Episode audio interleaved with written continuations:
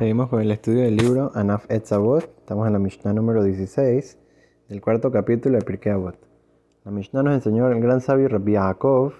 Dice, ze domele prosdor bifne. Este mundo se compara con un antesala, con un pasillo en comparación al mundo venidero. Como que este mundo es una preparación para el mundo venidero. Entonces, por eso dice, Atken atzmeja prosdor. Kedesh tikanes letraklin prepárate en el prosdor, en el pasillo, para que puedas entrar al palacio, que puedas entrar al gran salón, al salón principal que es el mundo venidero. En verdad la palabra atken, que se puede traducir como preparación, en verdad viene la palabra tikkun, de arreglarse, de mejorar. Eso es lo que está diciendo la Mishnah, es que la persona debe de mejorar, de hacer teshuvah, de arrepentirse, arreglarse, acercarse más a Dios en este mundo, en la preparación, en el pasillo que se prepara uno para entrar y se está viendo en el espejo y viendo que está bien su corbata, está bien su saco, que está bien peinado. So, de la misma manera la persona tiene que ver en este mundo cómo arreglarse, cómo eh, perfeccionarse para que de esa manera pueda entrar al salón de la mejor manera, pueda entrar al salón bien arreglado, bien preparado para poder presentarse frente a Kadosh Baruj frente al rey y de esa manera Kadosh Baruj le dé su pago, que pueda estar cercano a Kadosh Baruj en un lugar cercano, en el Ganeden, en el mundo venidero. Ahora, una cosa muy interesante que vemos en la Gemara sobre el poder de la Teshuvah y cómo una persona inclusive que puede estar en, el, en la situación más complicada de su vida, puede estar en una, en una situación de que la persona piensa que ya no tiene arreglo, vemos como el, el gran sabio Rabbi Shimon ben Lakish, en un momento se llamó Resh Lakish. ¿Cómo fue su historia? Resh Lakish dice que él estudiaba Torah del gran sabio Rabbi Oshaya. Y entonces después un día vinieron unos bandidos y lo comenzaron a, hacerse amigos de él y como que lo fueron poco a poco metiendo en sus, en sus juegos y en sus eh, cosas que ellos hacían diferentes maldades a la gente, así, chistes. Entonces poco a poco se fueron haciendo una, banda de bandidos bien, eh, bien peligrosos y comenzaron a robar a la gente y hacer muchos crímenes.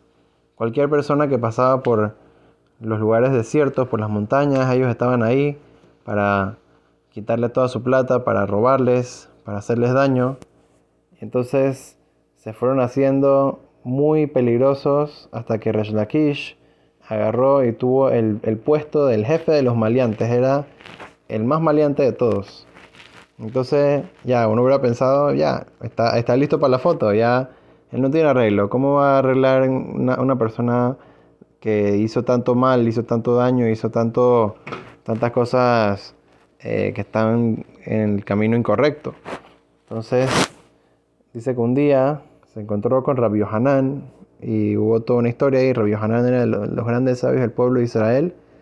Y entonces la historia eh, termina de que Resh Lakish hizo un arrepentimiento de 180 grados.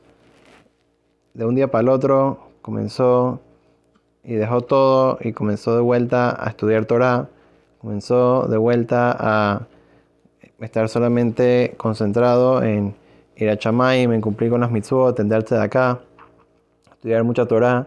Entonces, de esa manera, Resh Lakish no solamente que fue una persona buena, sino que fue una persona increíble. se convirtió en Rabbi Shimon ben Lakish, un gran sabio en el pueblo de Israel, tan grande que cuando él falleció, Rabbi Hanan, que era una persona que estudiaba en el nivel más alto que había, él ya se había acostumbrado a estudiar con Resh Lakish y Resh Lakish le hacía muchísimas preguntas y el estudio que, que se profundizaba en ese, en, ese compañerismo de, de, Lakish y con Rabbi Hanan, ellos dos estudiando juntos se llegaba a una profundidad que nadie más podía llegar.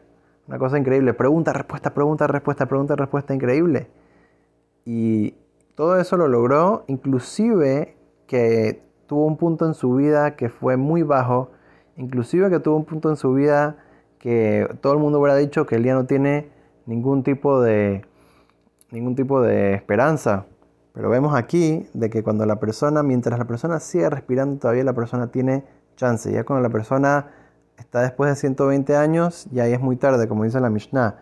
Cuando uno sigue estando en el pasillo, cuando uno sigue estando en este mundo, la persona todavía tiene chance. Entonces, si la persona se encuentra en una situación que dice, pero ¿cómo voy a mejorar? ¿Cómo voy a arreglar qué hice? Y hice tantas cosas, dañé tanto, eh, caí tan bajo.